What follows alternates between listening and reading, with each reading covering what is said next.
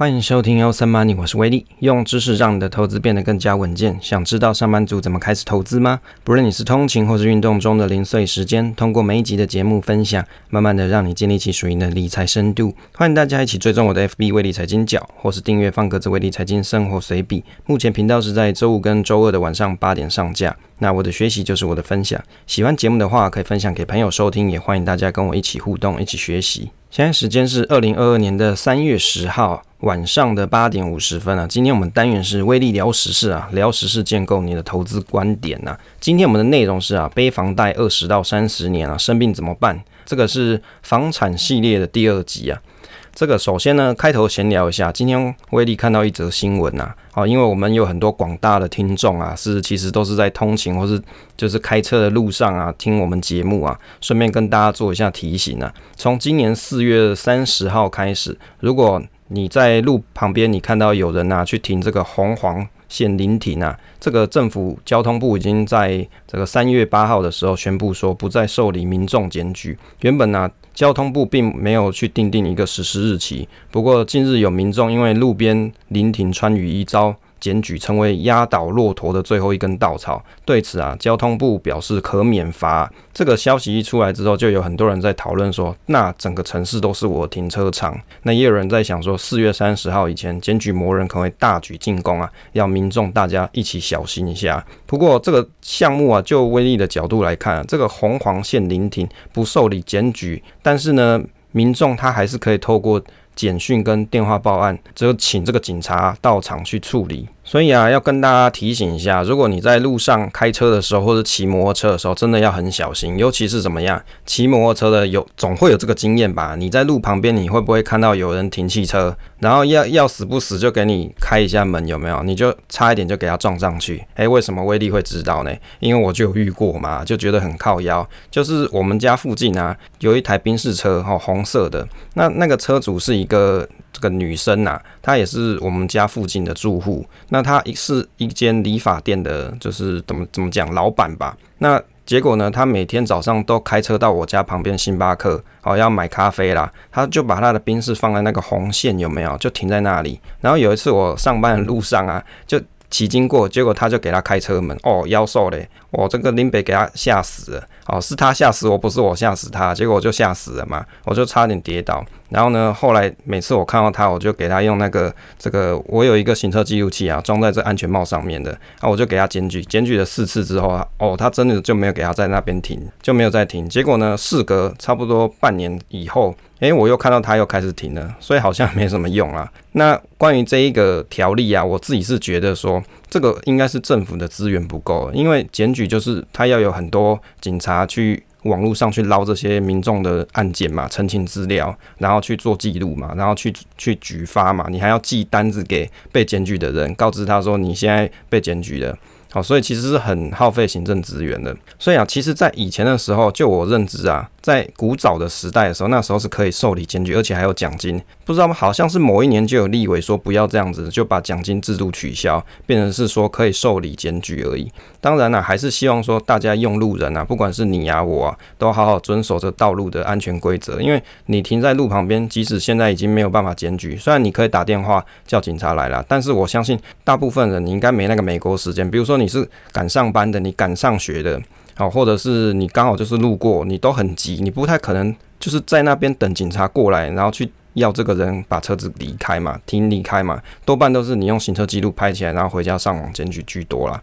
所以啊。这样子的情况就变成说，大家都很不安全，你就要很小心路旁边临时停在那边的车子会不会突然就冲出来，或是突然开车门哦。这个大家在路上，现在你在开车的各位啊，千万一定要小心一点，因为从四月三十号开始啊，这个已经没有办法被检举了，所以你的行车记录器，即使你把别人拍到了哦，大概也没有什么用了啊，就是要小心啊，只能自己警惕而已啊。第二个啊，我最近看我们二零二二年 Q one 的这个节目的问卷调查，诶，有一个朋友就说希望威力的声音啊可以更多表情一点啊。哦，这个我得讲解一下，因为有时候我是在假日的早上录的，那个时候怎么样？啊，很想睡觉嘛，很想睡觉就不太有表情，要不然就是我下班的时候啊，怎么样，加班很累嘛，下班就很累，就声音也没有什么表情。不过我觉得啊，可能比以前第一季、第二季来说啊，这个声音的表情可能多着很多啦。那我想说，声音要怎么更多表情，我就想到那个什么谁，马景涛有没有？那个声音表情之多啊，我相信这个影帝这个语言啊，声音的语言应该就是我要学习的地方啊。第三个，我们三月。分享这个付费订阅文章是 VBA 财报系列一啊，如何抓经营绩效来看年增率？那附一个范例程式。当然这一集节目上架的时候，可能早就已经超过三月了。不过没关系啊，就是跟大家分享一下，一起学程式啊。这一次要带大家一起来看一下，怎么用 Excel VBA 去抓取营收报价。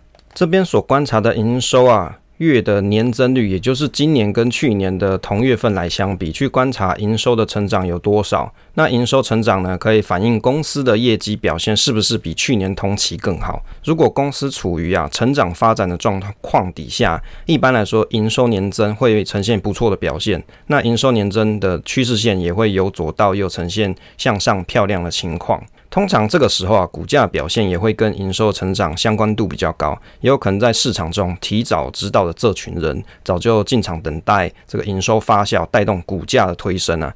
那如果营收年增率表现状况不稳定，或是持续衰退的情况，通常也说明公司的获利能力衰退。特别你要去注意一下，像银建股啊，它可能就不适合用营收年增率来参考。如果你要用，可能需要调整一下数据啊。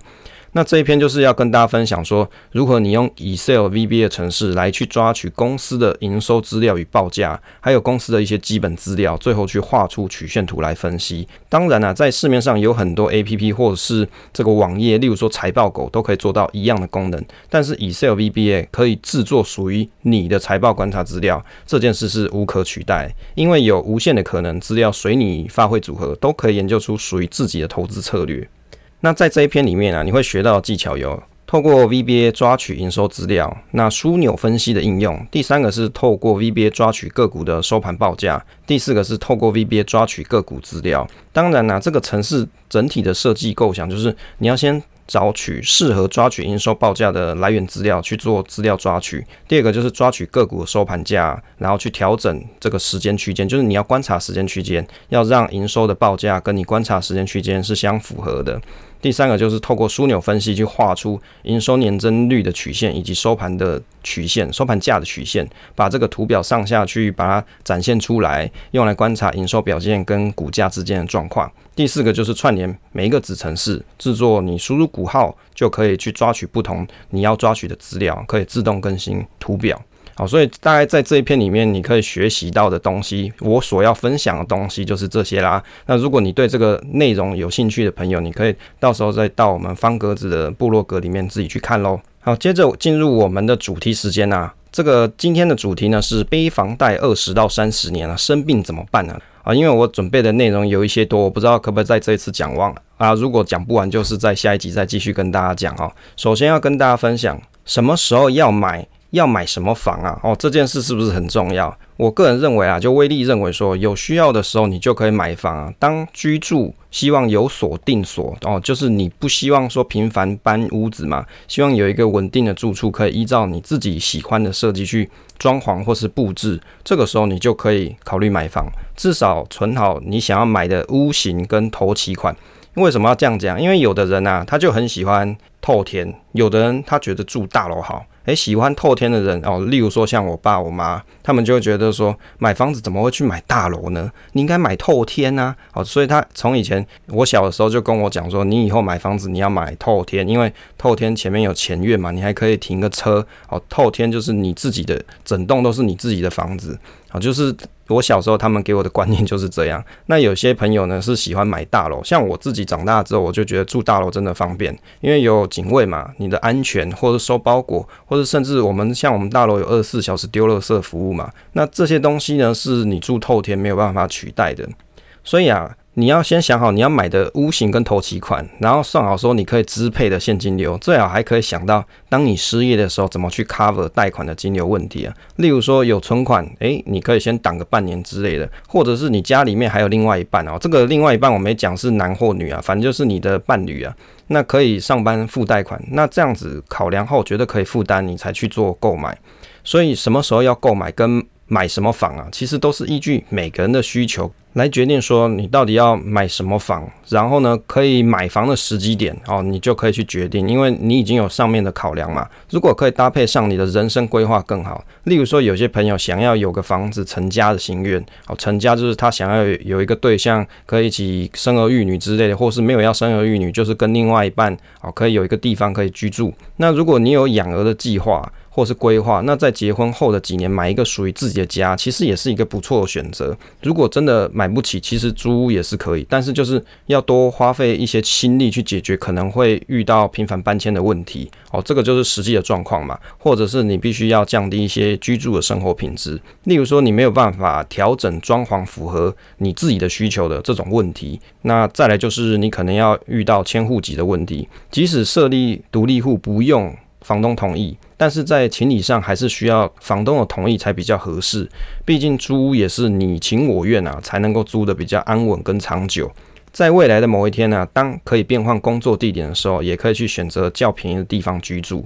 人生不应该是由无法负担的房价来决定人的一辈子，选择合适自己的生存之道才是正解。诶，那为什么我们会把这个东西放在时事讨论里面啊？就是我们在。房产的第一集里面有跟大家分享，这个以库老师有提到这个房产的问题嘛，就是买房子之类的，诶，他就有提到说背房贷二十到三十年，如果你生病怎么办呢？所以呢，延伸了这些的讨论内容，那跟大家分享，接着跟大家分享说合理的房价跟桃园的房价观察。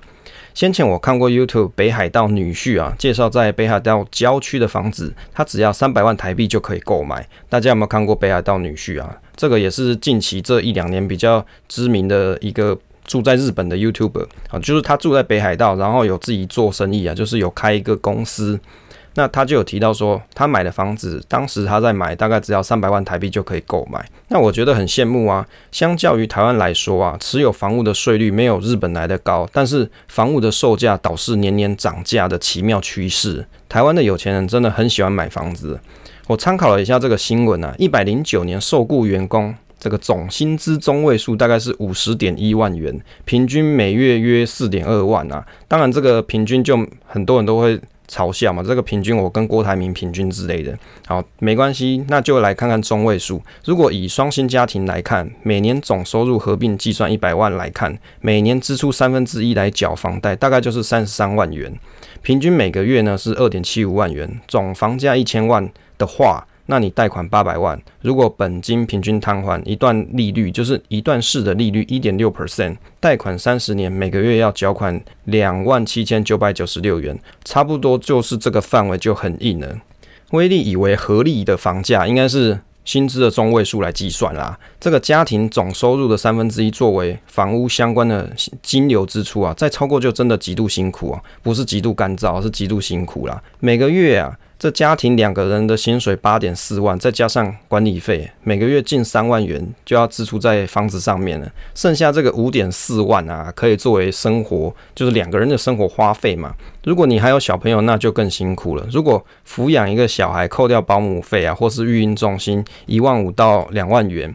再加上小朋友要吃什么奶粉啊，他还要副食品嘛，甚至还有一些尿布这些，甚至还有一些衣服消耗品这些，可能就要两万五到两万六嘛。那每个月只剩下二点八万可以过两个人的生活，却已经是很硬了哦。与其说是合理的房价，不如说大众可以负担得起的生活，大概上限就到这里。而且你不要忘记啊，贷款是三十年嘛，有的人是二十年。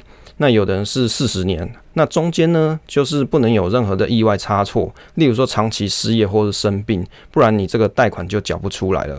我参考了一下这个永庆房屋的住宅实价登录趋势，啊，观察桃园的啊，为什么啊？因为威力桃园人嘛，我又又不住台北，我也不住。屏东我不会去看那边嘛，所以桃园呢，一百零九年三月是十九点八万这个一坪的价格，到了一百一十年的二月是二十四点五万元，两年的趋势增加了四点七万，这个涨幅啊就有近二十四 percent 啊。参考五九一的房屋网，它上面有记载，这个预售屋桃园的平均成交金额啊，一百一十年三月是二十八点九万，一百一十年的一月啊，来到三十七点五万啊，不到一年的时间涨了八点六万，只能说啊。这个薪水啊，追房价的速度真的太慢了。我想他网页统计的是成交金额，应该还是很有参考依据啊。这个讲这个就好像，就最近我有个同事，他就问我说：“诶，你是不是住桃园的某个路啊那边？”那我说：“对呀。”他就说：“哦，你那边涨很多呢，你应该赚很多哦。”我就跟他讲，好笑。我又没有要搬走，这个房价涨关我屁事，对不对？我根本就没有敢嘛，因为我就还住在这里，我要住这里啊，这是我的需求啊，我不可能因为房价很高我就把它卖掉，然后搬去郊区嘛，这个有点痴人说梦话嘛，毕竟就是需要这一个地方的机能。这个五九一房屋网，它有一篇文提到说，买房难呐、全台五年房价涨幅是薪水的三倍啊。这里面提到，二零一七年至今，房价增加三成，但是薪水只成长一成。那二零一七年跟二零二一年相比，桃园的房价涨幅是三十八点九 percent，台北市是十三点七 percent，新北市是十八点八，台中是四十二。哦，高雄是二十七点八，全台是三十二点八，有没有还没买房的各位啊？你看到这个数据会不会吐血？对不对？全台是三十二点八，诶，从二零一七年到二零二一年相比啊，全台房价的涨幅跟薪水的涨幅的倍数相比是高近三倍哦。这个意思就是说，白话来说，如果你晚了这五年买啊，你只能越买越小间，越买越贵的意思。哦，除非你你当时存的这个头期款啊，或者是你准备买房的这个资金啊有变多，不然你相同手上预备买房子的资金是一样的情况底下，那你就只能越买越贵嘛，这是没办法的事情啊。我看了一下这个桃园的预售屋房价，假设不含车位，三房含公设三十八平，一平三十七万，就要一千四百万左右。哦，我要讲一下桃园是哪个桃园？桃园里面有很多区嘛，不是讲复兴乡区那边呐、或者是其他的区大园啊什么？不是，我讲就是桃园市的桃园区的预售屋房价，就是有县政府的这个地方啊。哦，市政府一平三十七万就要一千四百万左右，就是你要买三房含公社，估三十八平呐。那而且你看哦，现在新的房子怎么样？公社又特别占比又特别高，所以实际上你能住的地方的区域就更小了。那但是没办法，即使是这样，确实这个价格是难以入手。真的要在桃园市区买房，也只能尽量找老一点，但是屋况好，而且机能好的中古屋了。接着来看一下，背房贷二十到三十年，生病怎么办呢？啊？其实这个问题啊，威力觉得也是蛮有趣的。其实啊，跟买不买房好像也不是绝对的关系，因为你有居住需求的话，即使你不买房，你也要缴租金嘛。就是以库老师他有提到说啊，年轻人这么早背房贷，背了几十年，那你如果中间生病怎么办？啊，的确，你生病的时候，你还是要。缴贷款嘛，但是你可能现在没收入就不好缴。可是呢，对比如果你是租房子，其实也是一样情况啊。假设你今天是住在都市里面，你要上班，结果你可能因为失业或或者是其他原因，哦，你就没有办法缴租金了。那怎么办？你也是没办法住嘛。所以啊，你只要买房的时候，这个金流贷款。以当时时下租屋的租金的金额啊，你去估，不要差异太多，原则上就没有这个心理的问题哦。这个问题就是指说，哦，你会在想说，我买这个房子，可能我中间生病了就没办法，但是一样啊，你生病的房租也交不出来啊。这个就得要靠平常有做紧急预备金跟医疗保险来 cover 风险啊，所以风险的东西你还是要找类似这种保险或是紧急预备金来 cover。不管你今天是要租房子还是你要缴贷款，其实都是一样的，这就是你已经看到的风险嘛。既然你已经看到了，那它其实是相同的情况，就是金流不够的问题，那你就要想办法去 cover 这突如其来的意外啊，用透过保险的方式去 cover，或是临时的一笔紧急预备金来 cover 你生活中会出现断金流的问题啊。当然，如果房贷的支出啊已经超过负担能力过多，你每个月就已经过得很辛苦了。如果不想换居住地点，只能找看看有没有租金较低的房子可以居住，这样才是比较务实的做法。哦，这个就没办法嘛，你的钱金流就是这样，每个月能够有的收入，你的 income 就是长这样，那你就只能找对应可以负担的租金，或者是你可以负担的房贷这种房型啊。所以啊，回到今天这个主题内容题目啊。如果有人跟你讲说，你背房贷二十到三十年，如果生病怎么办？就像以库老师所提出的这个问题啊，其实这个问题跟你租房子其实也是一样的。如果你要租房子，预计你要租个二十到三十年，然后等你退休之后来搬去老人公寓。假设是这种情境情况底下的话，那你这之中，假设你没有工作了，你生病了，你住院了，你一样缴不出你的房租啊。那你的东西也是要被迫要搬走啊，所以其实这个答案是一样的。关键不在于说你是背房贷还是租房子，关键是在于说你到底有没有这个金流去足以应付你的居住需求，这个才是重点啊。我今天讲的这个房贷啊，是指说以你自住为主的，不是说投资的那一种。这里讲的是要去解决居住需求啊，所以金流的规划，你每个月要怎么样子去应付你的租金或是房贷？那当你发生风险的时候，你应该要怎么去 cover 这些风险？这个才是值得大家去思考的问题点。好像威利自己买房子，自己的思考就是，当假设我真的上班没有收入的时候，可能我还有一笔紧急预备金可以 cover 一段时间，再不然就是我的另外一半他的薪水还足以支付房贷。所以我们在买这间房子的时候，其实有做过这些评估。跟规划才不至于断炊啦，不然讲实在，东西这么多，房子如果被拍卖，这些东西要跑哪里去？要要搬到哪里去？是不是很累？你租房子也是一样啊，房东说你没缴不出房租啊，就要赶你走啊，那你的东西是不是也要搬走？其实是一样的意思啊。好啦，因为时间的关系啊，剩下一些内容啊，就在下一期再跟大家分享。结尾的部分啊，请大家可以分享节目给朋友收听，你也可以点选下方威力财经角支持方式，你也可以追踪威力财经角的 FB 啊，我们财经角的 FB 啊，大概这个订阅追踪啊。大概快四千个人了，在三月十号啊，那可能等大家听到这一集的时候，可能已经超过。那如果你想要持续看我发的一些东西的话，你就可以追踪一下。有时候最近比较流行去做一些梗图啦，那你可以看一看笑一笑嘛。